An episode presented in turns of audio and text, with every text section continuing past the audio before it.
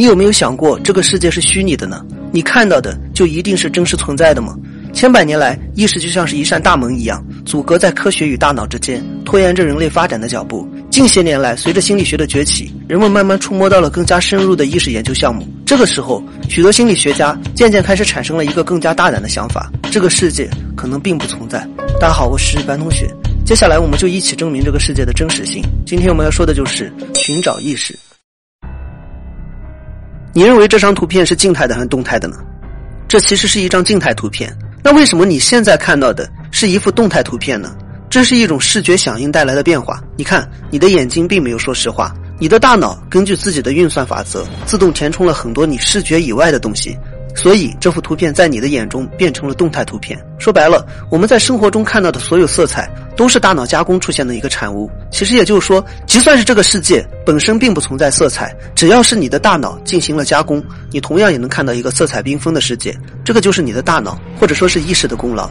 假如你听到医生说病人已经失去意识了，这个时候你会产生什么想法呢？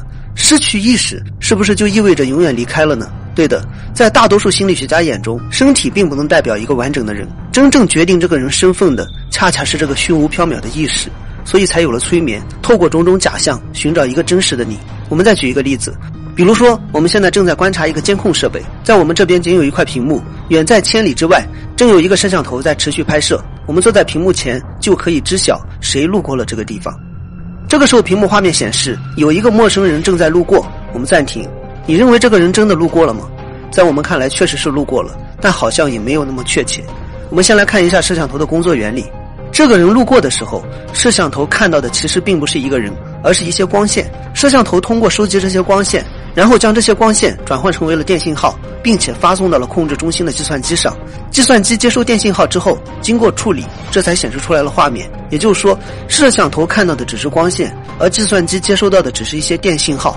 这个人到底有没有路过，谁也没有确切的看到。这个时候，聪明的朋友就想到了：假如我们发送一些虚假的信号给计算机，计算机同样可以生成固定的画面。也就是说，我们是可以模拟这些画面的。而细思极恐的就是，我们的大脑其实就是一台计算机，我们的眼睛就是摄像头。但我们究竟是如何看到画面的？到目前为止，还一直解释不清楚。我们的眼睛就像是摄像头一样，同样是无法接收画面和色彩，我们接收的也只是一条条光线。接收到光线之后，视神经将这些光线转换成为了电信号，发送到了我们的大脑之中，然后我们才看到了种种画面，或者说，我们才意识到了自己眼前所看到的。也就是说，我们看到的并不是真正看到，只有意识认为我们看到，我们才会真正的看到。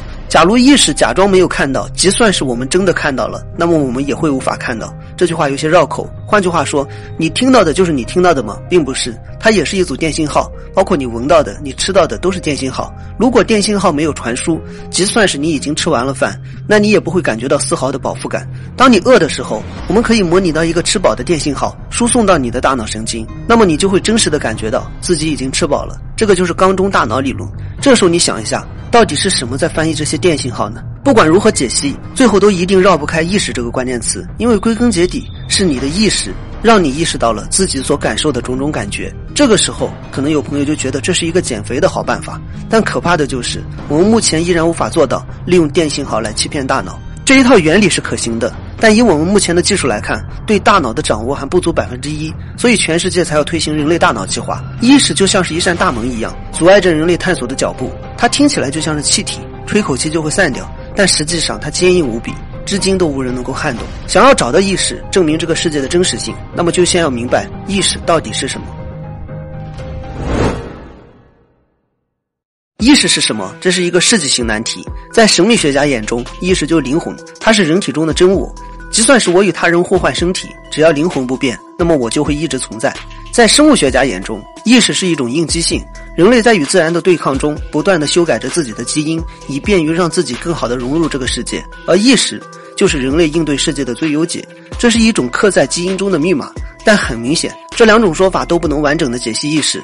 很多人不太明白意识的本质。现在科学界普遍认为，意识是由一种大脑活动引起的现象，但意识并不是大脑活动。这里也比较绕，因为这个问题非常尴尬。我们明知道意识是一个真实存在的现象，但很显然，科学是不足以解析意识的。所以，至今很多关于意识的结论都是哲学提出的。比如说庄子的《庄周梦蝶》，这个就最早对于意识的描写。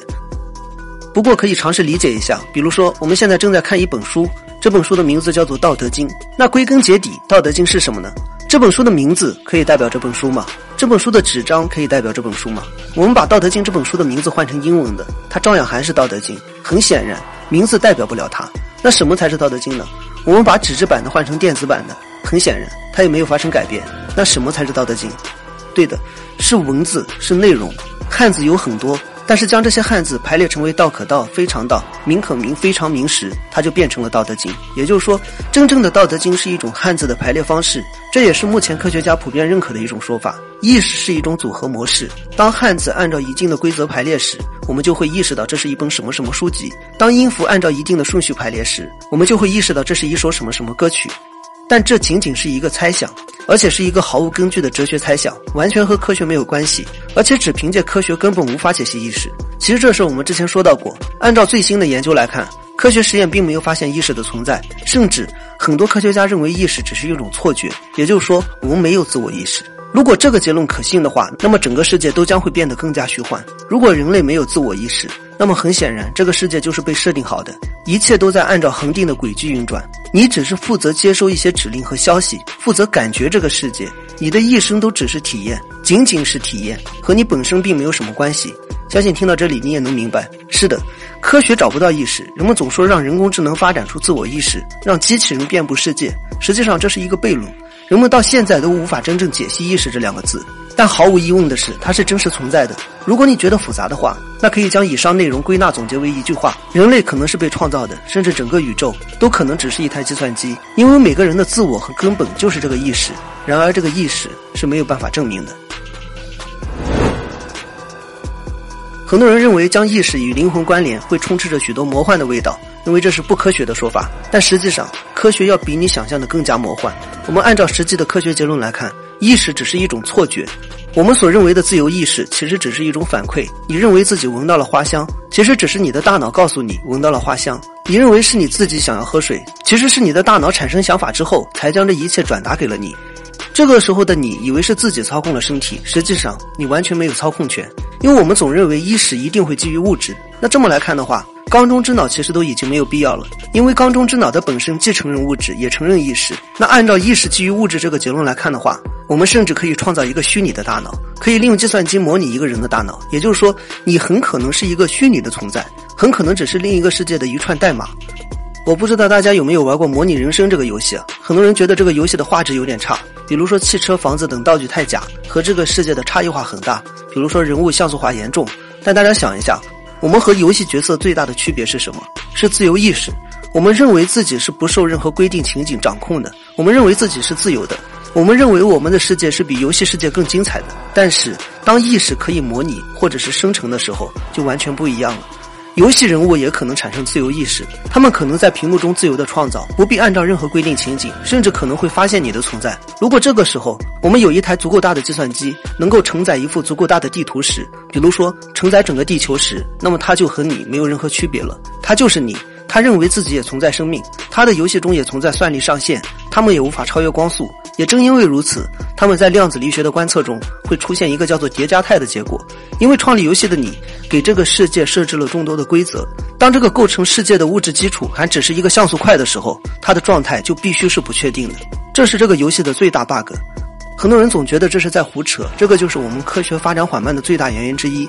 我们实在是太缺少创新思维了，太不敢质疑权威了。我们畏首畏尾，生怕自己会迈入神秘学的漩涡。当我们已经没有办法突破自己思维的时候，实际上就已经与整个世界脱轨了。时代是在不断发展的，就像是钱学森先生的人体科学一样。科学并不是让我们去背诵一个定律，也不是让我们算出一加一的结果。真正的科学是进步，而不是遵守规则。